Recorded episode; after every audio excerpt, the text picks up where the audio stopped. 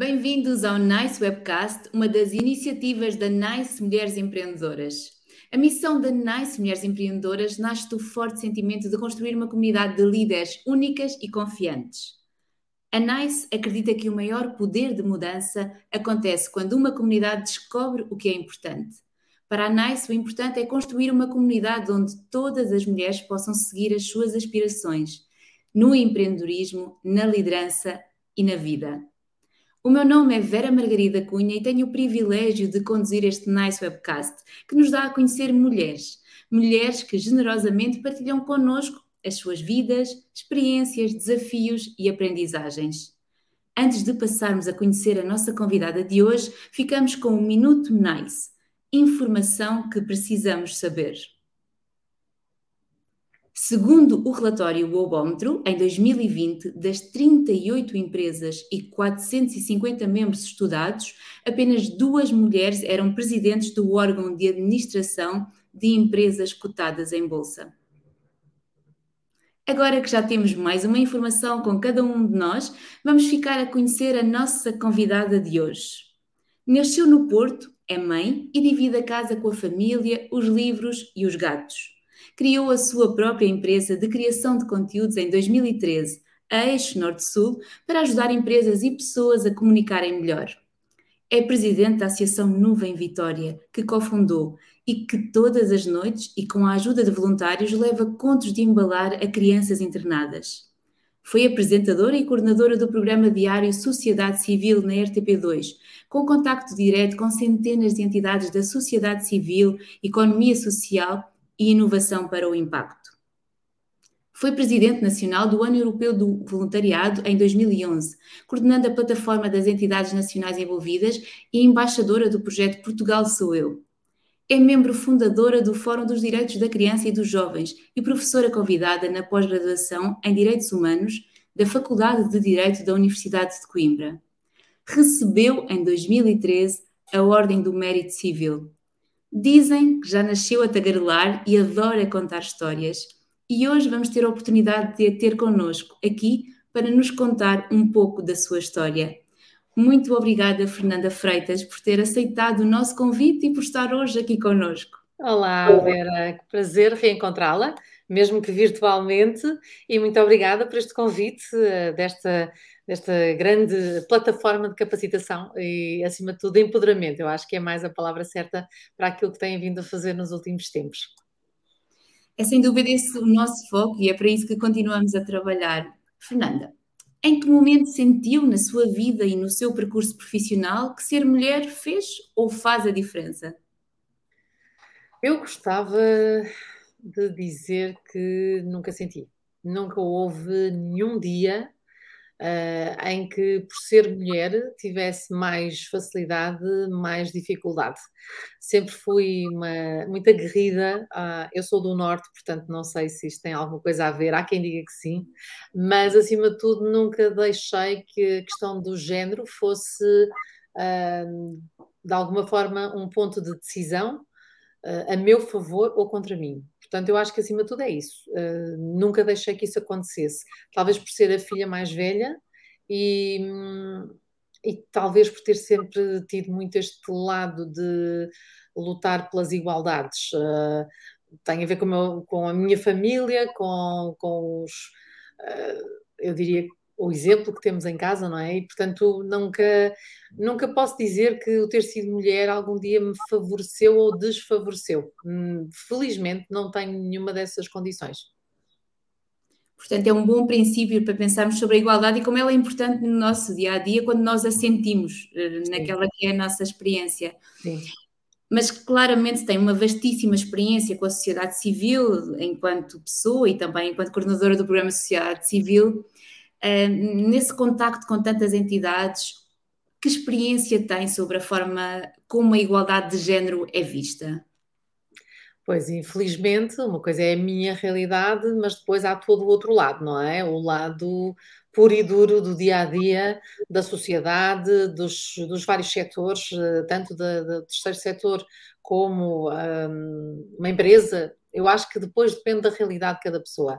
Tenho muito medo das generalizações, sempre tive, e não vou dizer, ah, pois, mas aqui e ali uh, já há igualdade ou sempre haverá desigualdade.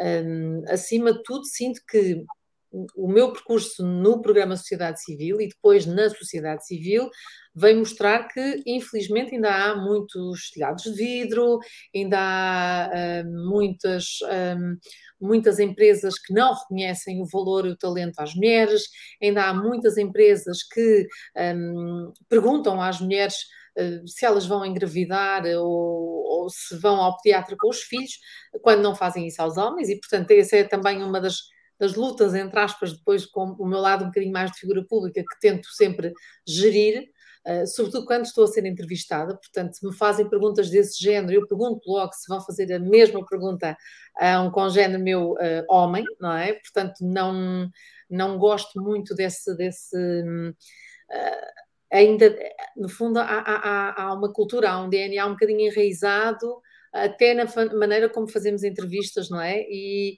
e, portanto, tentar combater esses estereótipos também é muito bom. Também tentar combater o estereótipo que as mulheres é que são as super mulheres porque trabalham e estão em casa.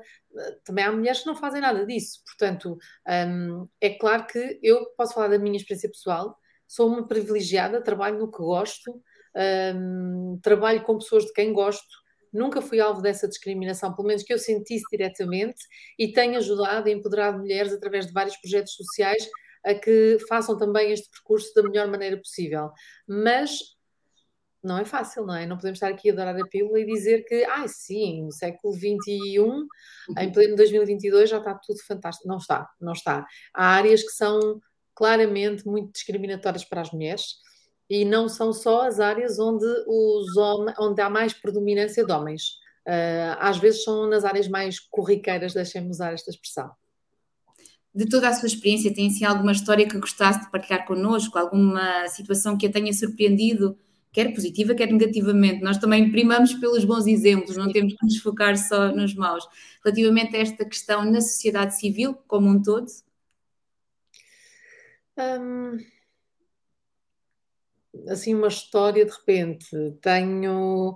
Eu, eu sinto que, acima de tudo, foi as histórias que me foram sendo contadas mais do que as minhas, não é? Eu nunca acho que tenha de servir de exemplo para nada, nem para ninguém, mas uh, muitas histórias foram-me contando, foram-me contadas, não é? Eu faço parte de uma rede de mulheres empresárias uh, que se chama um, Rede Mulher Líder dentro do IAPMEI, portanto somos as pequenas e médias empresas do IAP, dentro do IAPMEI, como é óbvio, o próprio Instituto o nome, uh, assim o diz, o nome do Instituto, mas acima de tudo são estas empresas que são só geridas ou administradas só por mulheres e tem, às vezes, é um fartote de riso, tenho que dizer.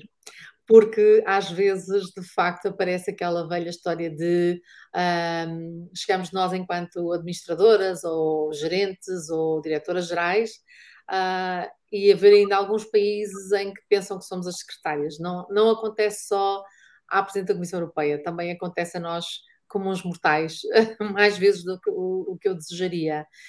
Um, e, e, portanto, esse tipo de, de, Ainda há pouco, há três anos, uma amiga minha que é, é, é CEO de uma empresa, um, trabalha com o marido e não para o marido.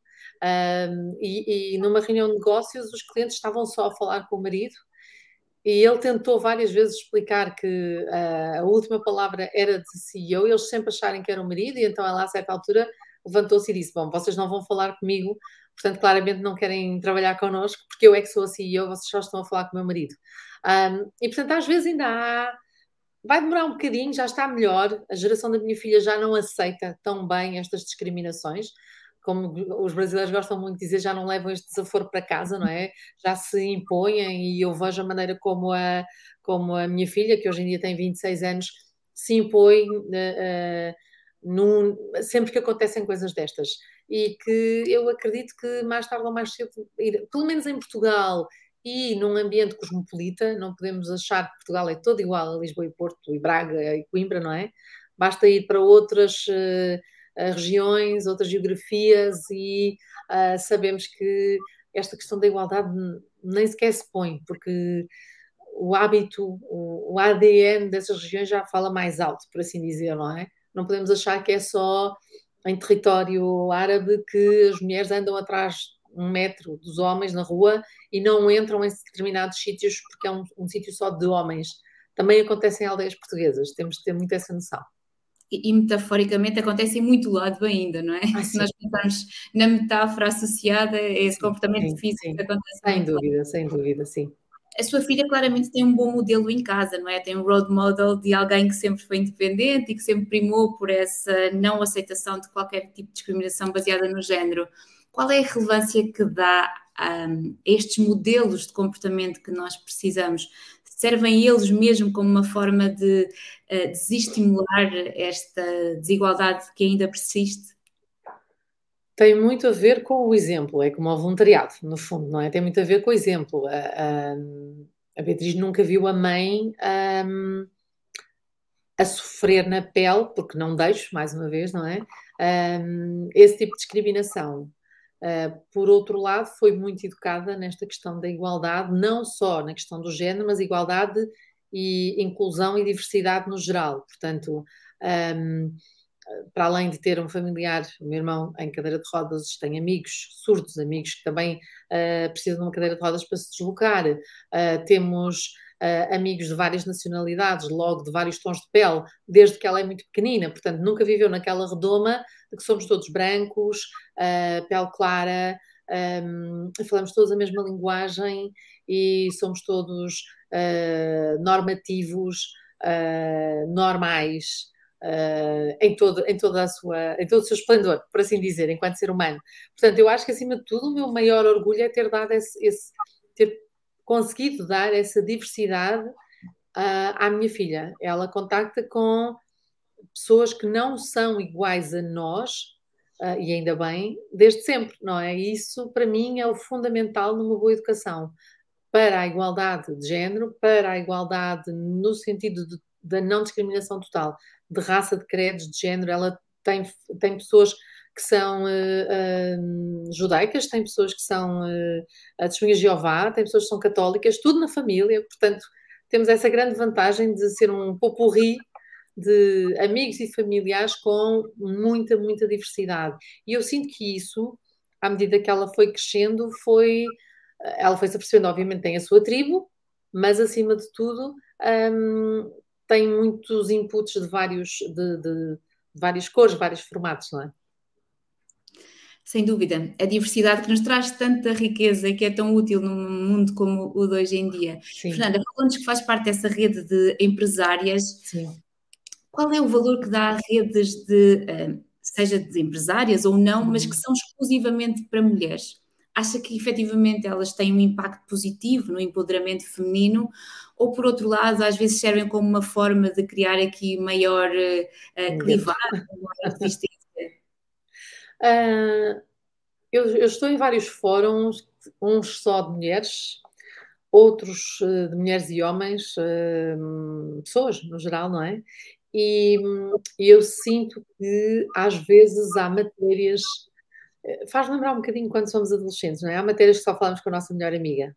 E às vezes há situações que, por muito, muito, muito uh, empáticos, uh, por muito uh, compreensivos que sejam os homens, nunca vão, nunca vão perceber porque não estiveram lá. Só têm a t-shirt, mas nunca foram ao sítio, não é?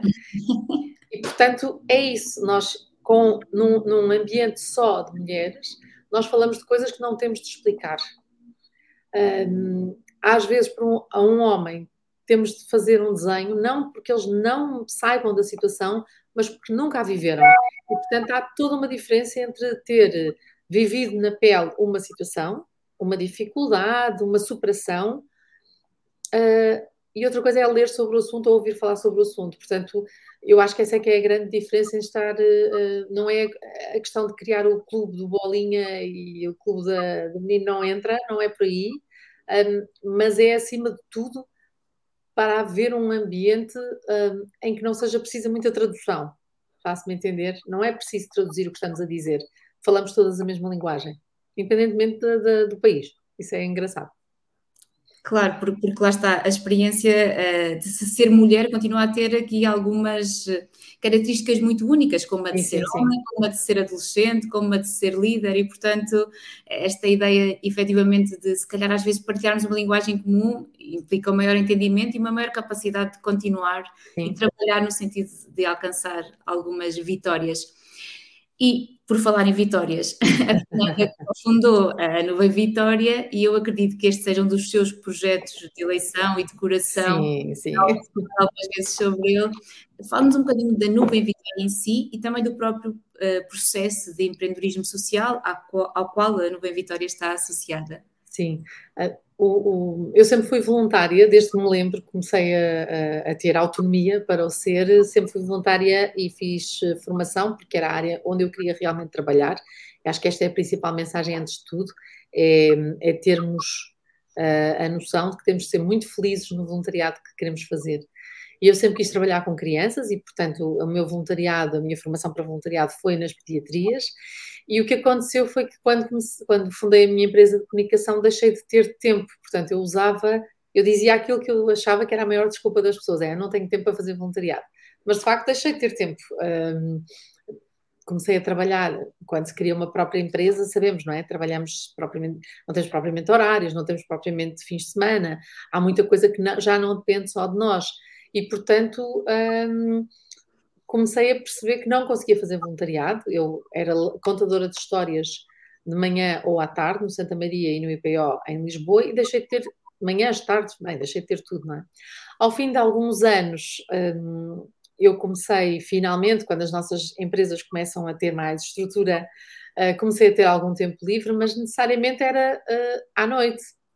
E, portanto, um dia, quando encontrei aquele que é hoje em dia o vice-presidente, que é o, o, nosso advogado, Pedro Dias Marques, Uh, ele estava com o mesmo problema, tinha acabado de abrir o seu uh, escritório e não tinha tempo durante o dia, e então surgiu aquela ideia, se calhar podemos fazer à noite, que é quando os miúdos mais gostam de histórias, não é?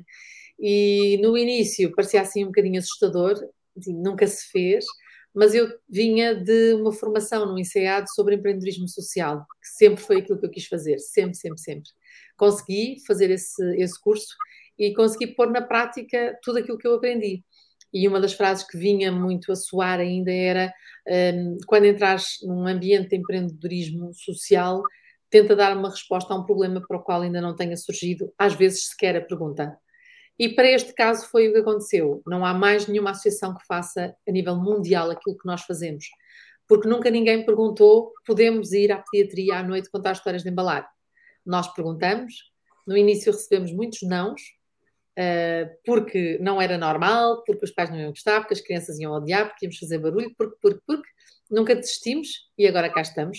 Uh, seis anos depois, começamos com um projeto piloto com 24 voluntários e 12 camas, uh, num piso de Santa Maria, e cinco anos depois estamos em nove hospitais, com 540 voluntários, um, e com um impacto absolutamente extraordinário. E é assim que nasce a nuvem, para colmatar duas falhas. Uma, a questão das crianças não terem um sono sereno quando estão nos hospitais e, em simultâneo, os seus cuidadores, pai, mãe, avós, quem estiver com eles. E um, os voluntários que só têm a noite disponível e que gostariam de continuar a fazer o voluntariado que gostam, que é com crianças. Uh, porque há outros, há outros projetos de voluntariado que trabalham à noite, mas não envolvem crianças. E então acabamos por resolver dois problemas uh, com a nuvem Vitória. Se o brilho no seu olhar já é super comum, quando fala de fica ainda que é que eu mais posso fazer? Não, não dá para disfarçar. Não é dá bebê, é a minha mais nova. Claramente que sim. Uh, mais novinha, mas também com muito ainda para caminhar. É, é, Já se percebeu é, é. um crescimento fantástico. Fernanda, um, este processo de criação de uma empresa, de uma ligado ao empreendedorismo social, com a Nuvem Vitória, é um processo de caminho e de superar dificuldades e de lidar com os nãos de que falava, que são tantos em tantos momentos. O que é que aprendeu neste processo relativamente ao ir atrás de e ao concretizar? Que quando queremos uma coisa não podemos desistir não podem os nãos, uh, é um bocadinho como aquela velha frase que circula, não é? Pedras no caminho, Aqui é os nãos pelo caminho, fui juntando, fiz assim uma almofada de nãos. e não, acima de tudo é isso: é encontrar as pessoas certas, ser realmente aquilo que nos vai na alma e no coração. Uh, eu era incapaz de estar ligado a um projeto no qual eu não acreditasse. Era incapaz. Porque transparecia. Assim como agora a Vera disse, ah, quando fala da nuvem o olhar brilha, porque é isto, é... Eu brinco e digo que é a minha mais nova, não é? Porque eu tenho uma filha biológica de 26 e depois tenho uma filha que é uma associação que é realmente tratada como se fosse um, uma parte de mim e de nós, da equipa de direção. E é hum, fazer o que nos apaixona uh, ajuda-nos a criar aqui uma, uma estrutura para lidar com o não, para lidar com uh, as tempestades. Ainda por cima nós somos nuvens, não é? Às vezes vêm muitas tempestades. E, e na empresa também. Eu quando abri a minha empresa, eu nunca pensei ser empresária. Eu sempre soube que era muito empreendedora, mas não sabia ser empresária. E, portanto, uma das coisas que aprendi é que temos de pedir eh, ajuda, claramente, e foi um dos trabalhos que, que, mais me marcou, foi o trabalho que eu fiz com uma comunidade também aí de ajuda e de mentoria a mulheres, uh, a jovens mulheres empresárias, e eu tive um, empre um empreendedor empresário como mentor, um homem, não uma mulher, a meu pedido. Foi curioso, eu pedi para, se pudesse, para ser um homem, para lá estar, ter o outro lado, não é?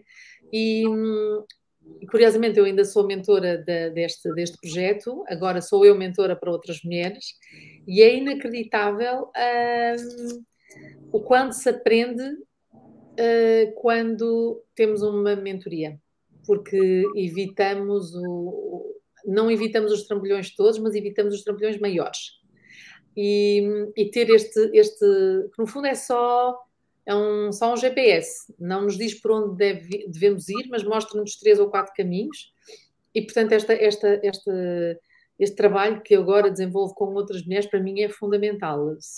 Eu, se não tivesse tido um António que há dois, que logo no, prim, no segundo ou terceiro ano da minha empresa me tivesse da, dado três ou quatro caminhos, eu não chegava onde estou agora, com esta serenidade que estou agora. É claro que pelo meio ninguém podia prever uma calamidade como uma pandemia, com um confronto bélico como está, como aconteceu ou acontece na Rússia na altura em que estamos a gravar, estamos em pleno início de, de, de, deste, deste conflito armado, algo que nos preocupa a todos, não é? Enquanto humanidade, o que é que isto realmente quer dizer acerca de, de nós enquanto pessoas, mas, mas o, que eu, o que eu trouxe foi isto, é sozinhos não vamos mais longe nem vamos mais depressa, ao contrário daquela coisa, ah, sozinhos vamos mais depressa, eu acho que não, não vamos. Eu sozinha nunca cheguei mais depressa a lado nenhum, uh, nem mais longe. Portanto, uh, o poder das redes, do networking, não é das redes sociais, é do networking, do estar bem ligada, do saber se vamos por ali, quem é que temos de encontrar para nos ajudar a ir por ali. Um, e chegar a essas pessoas. Antigamente havia aquele, aquela questão que eram five steps, ou não sei quantos uh, degraus até chegar a uma pessoa. Agora não, pegamos no LinkedIn e estamos à beira da pessoa. E o que precisamos, pedimos. Uh, e saber aceitar os nãos também é uma grande, uma grande, uh, uma grande escola. Às vezes temos é que perceber para que é que vai servir aquele não. E mais tarde percebemos. Sem dúvida. A Fernanda falou de. repetiu várias vezes uma palavra que muitas vezes não é assim muito bem vista, que é a palavra ajuda e pedir ajuda. E é também é importante desmistificarmos essa noção. Uh, pedir ajuda é exatamente isso, faz parte do processo e ajuda-nos a chegar mais longe Sim. e mais rápido. Pedir ajuda e dizer não. Eu acho que são duas coisas, duas, duas ferramentas que nós não aprendemos. Uh, por uma questão de tenho que mostrar aquilo que vale, sobretudo mulheres. Aí sim é para as mulheres. Eu não posso dizer não, porque senão sou uma, uma um failure, uma, uma, um fracasso, uh, e não posso pedir ajuda porque eu meti-me nisto sozinha. Né? Seja em que área for, no trabalho, na maternidade, nos relacionamentos, saber pedir ajuda é uma ferramenta tão importante como uh, saber processar ordenados. e dizer que não também. Um, por exemplo, eh, eu recebi imensos convites de, para fazer isto ou aquilo, fazer parte de direções disto, fazer parte de uh, projetos. E eu sei que no início gostava-me imenso dizer que não.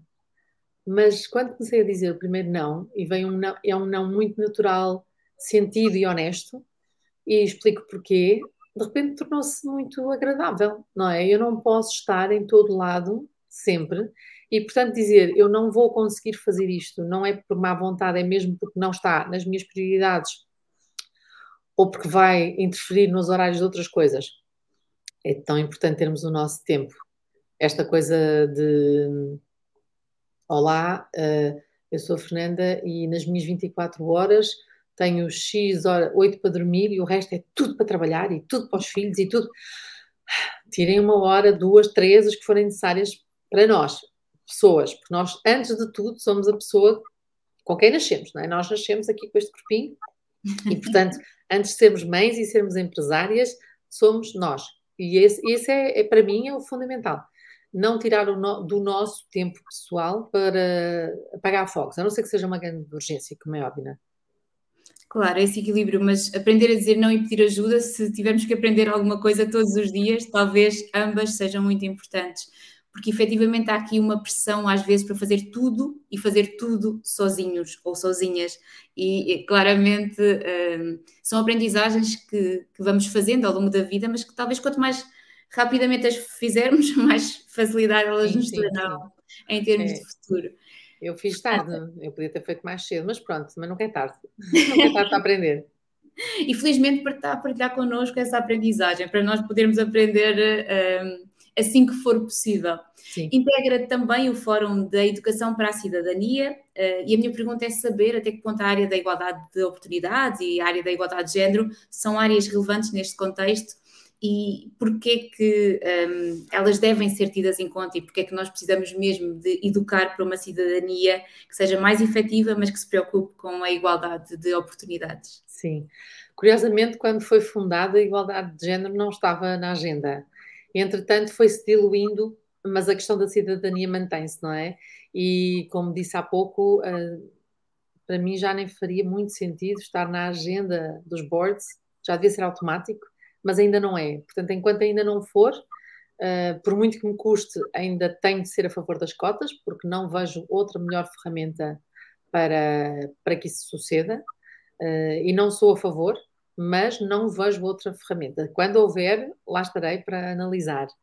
Um, dentro das escolas, um, desde a mais tenra idade, é dar o exemplo, à semelhança da família, a escola tem que dar o exemplo, tem de, deve dar, não tem de dar, mas deve dar o exemplo, uh, tendo cada vez, e isso já está a acontecer, mais mulheres nas STEM, mais mulheres nos boards, mais mulheres uh, reitoras, e isso já está a acontecer muito, um, e portanto eu espero que seja depois um caminho tão natural que não tenhamos de ter esta conversa com as minhas netas, espero. e a esperança leva-nos a alcançar muitas coisas, não é? Porque associada à esperança é também a ação. Uh, Fernanda, é também autora do livro Sem Medo Maria, um livro uhum. que fala sobre retratos da violência doméstica em Portugal, que ainda é uma realidade. Como é que se interessou por esta área e o que é que aprendeu sobre ela? Olha, infelizmente aprendi imensa coisa e eu tive uma certeza quando lancei o livro há alguns anos é que o livro, no fim, só podia ter reticências, porque infelizmente é uma história que continua. E é verdade, tudo aquilo que acontece agora, nos dias de hoje, está plasmado no meu livro, que, que já foi lançado há uma década. Isto foi, começou com o convite da editora, porque era uma editora ibérica, um, e em Espanha tinham convidado também uma jornalista para fazer um livro muito semelhante. Então fizemos em paralelo, portanto, em Espanha a realidade espanhola, não é verdade? E cá a portuguesa. E, portanto, no fundo, fazer um ano de entrevistas uh, ao ecossistema todo de apoio, uh, desde de instituições do terceiro setor às instituições que dão resposta uh, governamental, mas sobretudo às mulheres, não é? foi dramático, foi um ano que eu posso dizer que passado esse ano eu comecei a perceber o, o o porquê que as pessoas uh, falam de stress pós-traumático, porque ouvir estes relatos foi, foi terrível, não é? Foi muito, muito doloroso, foi muito intenso. E quando, quando olho agora para as coisas que ainda hoje acontecem, revolta-me tanto como é que continuamos a dizer as mesmas coisas, mas isto também tem a ver com a educação.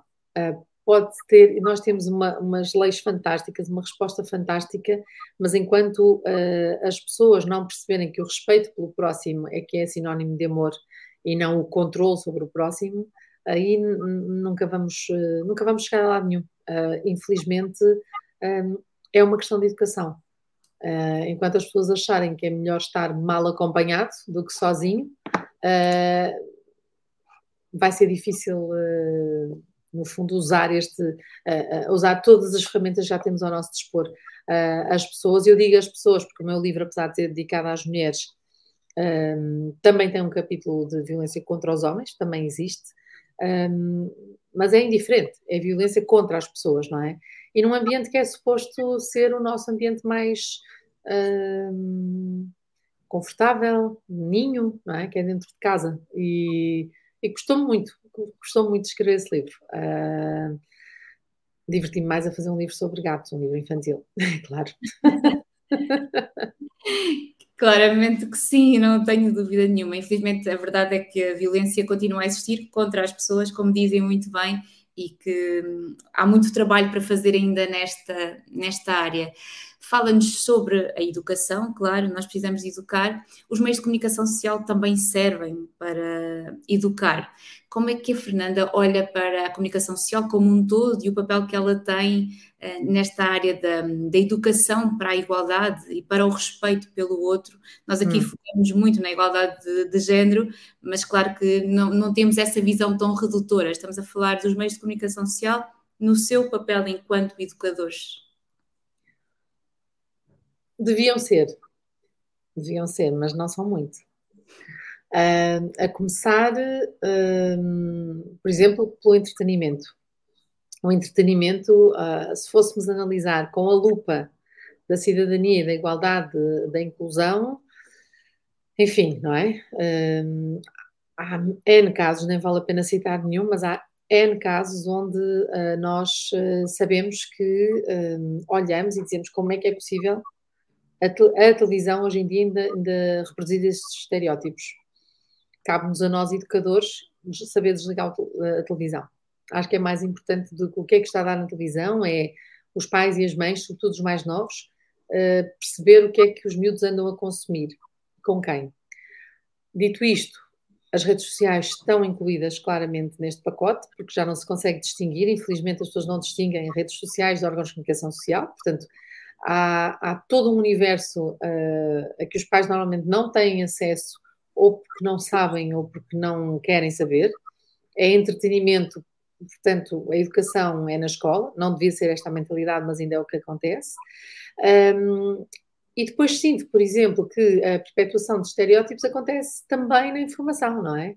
Uh, porque quando mostram uma mulher que consegue fazer tudo aquilo que um homem também faz, e levam-nos a um patamar que parece inatingível por qualquer outra mulher.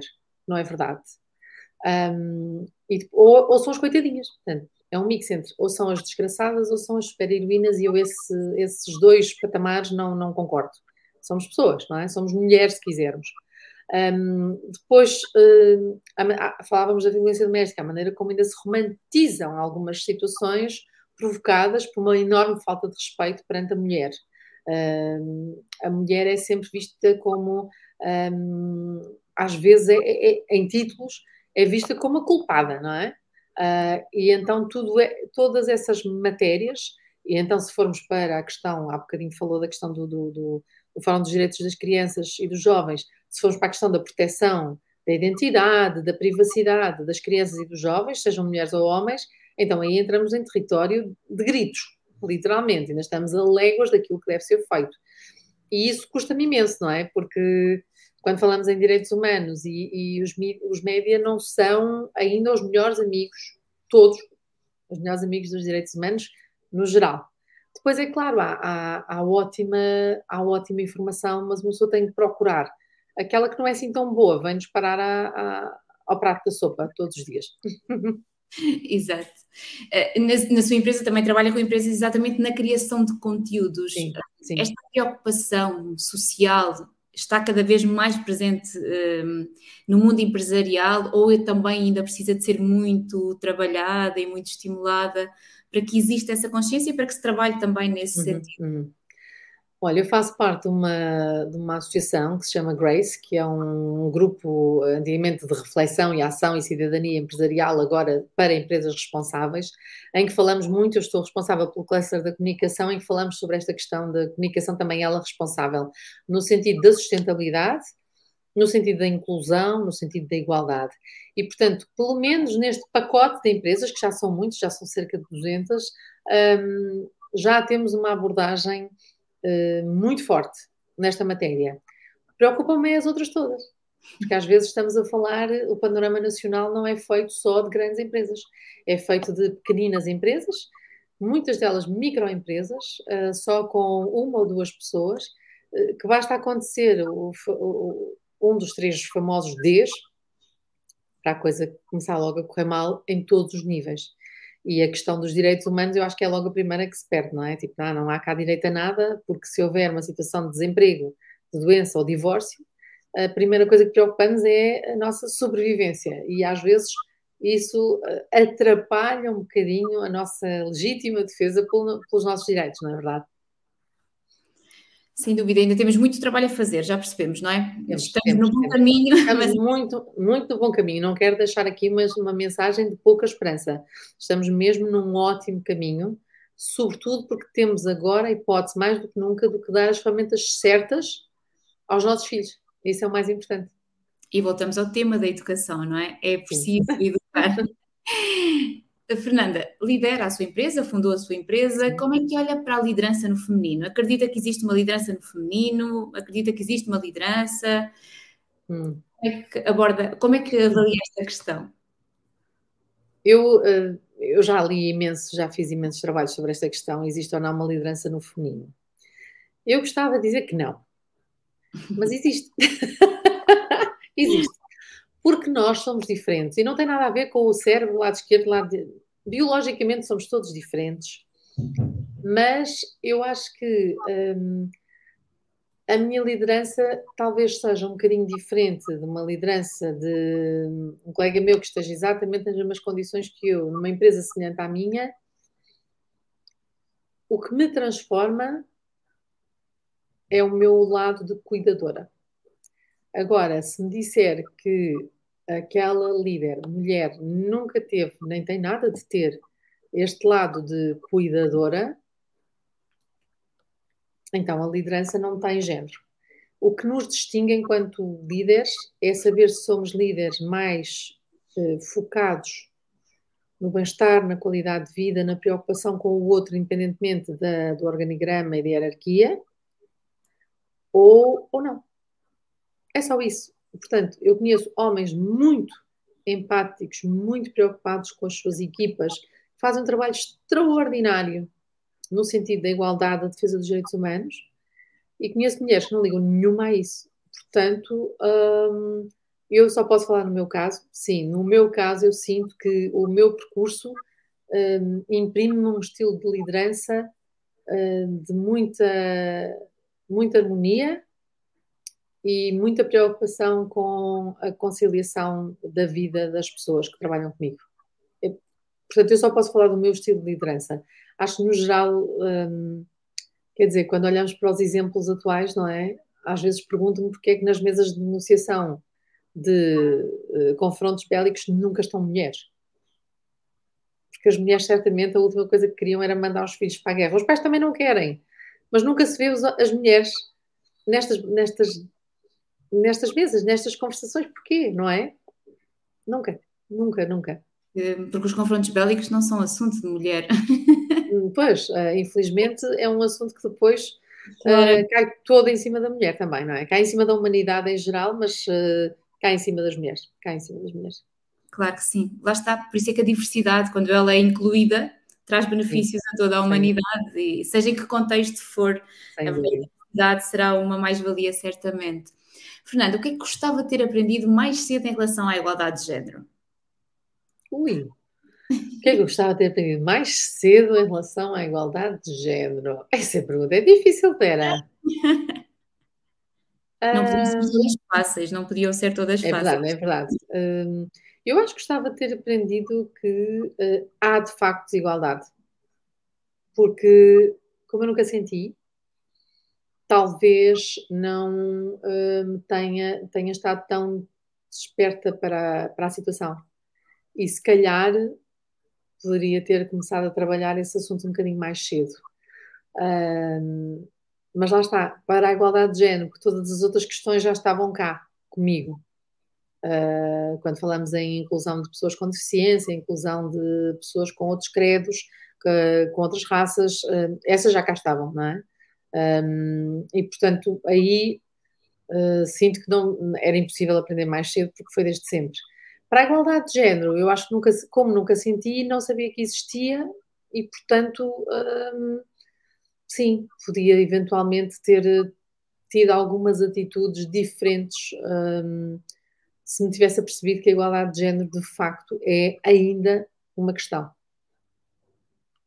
Muito bem, obrigada. Vamos passar agora então à segunda parte da nossa entrevista. A, é ainda mais difícil. Q&A.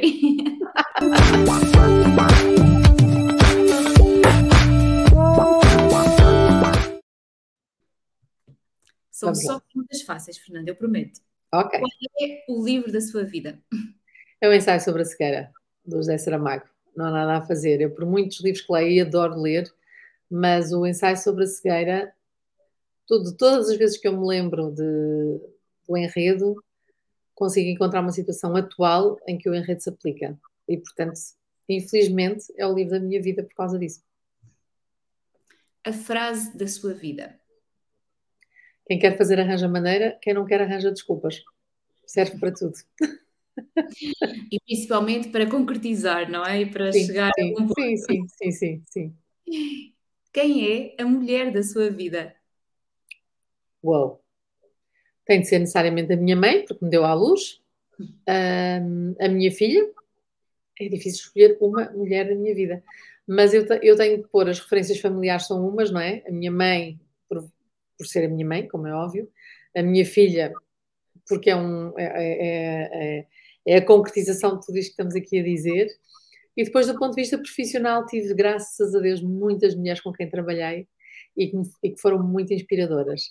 Uh, Elsa Chambel foi uma delas, uh, foi presidente do Conselho Nacional de Promoção do Voluntariado, com quem aprendi imenso, mas todos os dias, felizmente, aparece aquela que pode ser a mulher da minha vida, porque são mulheres que me ensinam, mais uma vez, a não desistir e que vale a pena arriscar.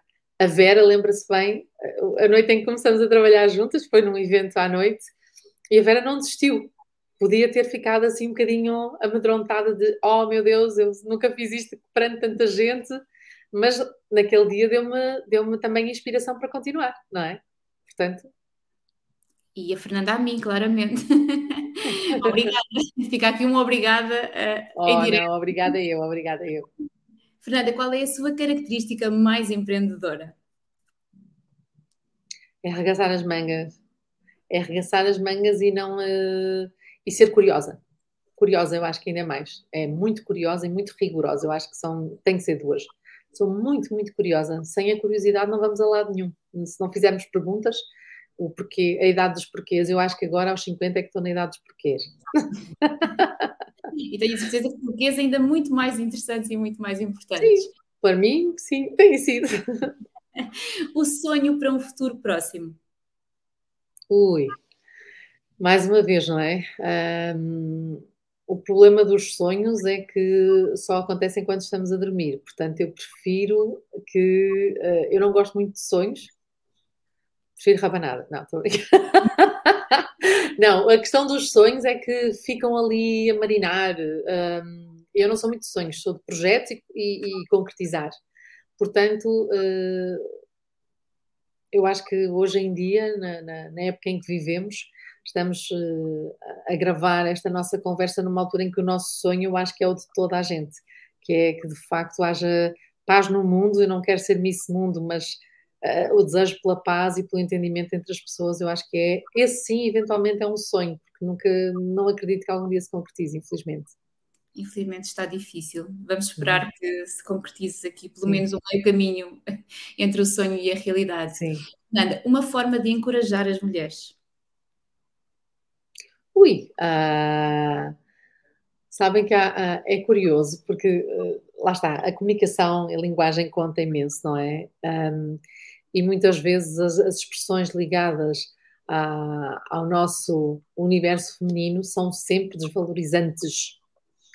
Ou seja, tudo que não corre muito bem ou que é uma coisa que, um, que exige a, alguma delicadeza é sempre visto como uma coisa ai, de menina, e, e, e tudo ao contrário, ao contrário é do homem, não é? O homem não chora, o homem é que consegue, o homem é que, desculpem a minha expressão, é que os tem no sítio. Nós também temos os ovários no sítio, não nos podemos esquecer. E eu gosto, e cada vez mais nesta questão da linguagem, as pessoas dizem, ah, aquele sujeito, pronto, sabem o que é que eu quero dizer com esta expressão até um bocadinho brejeira do, ah, tem, tem-nos no sítio. E eu digo sempre, sim, sim, é, aquela mulher também tem os ovários ou o útero no sítio porque temos de começar a dar força às expressões que são normalmente uh, viradas para as mulheres no sentido de enfraquecedoras.